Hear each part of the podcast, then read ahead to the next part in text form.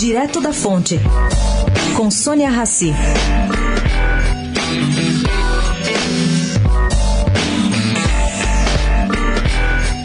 Paula Força Ferreira, de Goiás, deve ser escolhido hoje em reunião do Conselho da Confederação Nacional das Indústrias como substituto do presidente afastado Robson Andrade. Missão, teoricamente, de 90 dias e depois Andrade, se não tiver nada, ele volta.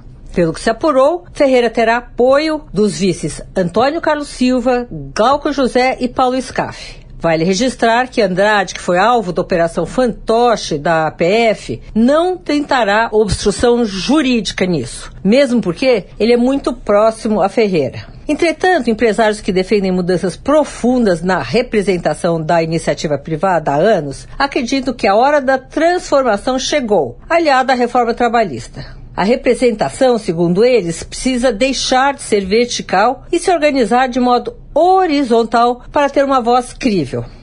É, ele tem razão. Sônia Raci, direto da fonte para a Rádio Eldorado.